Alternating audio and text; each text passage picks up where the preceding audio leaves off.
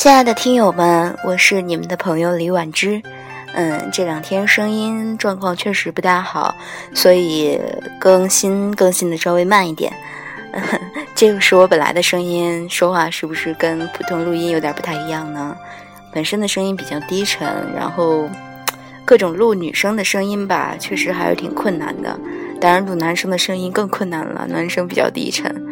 但是没有女汉子的声音让我录一录，全部都是各种柔美啊、飘逸啊、仙女啊这样的声音啊！而且感觉这个《三生三世枕上书》呢，确实没有想象中的那么有感觉。确实，我我一开始比较喜欢《三生三世十里桃花》，是因为其中的这个男女主角。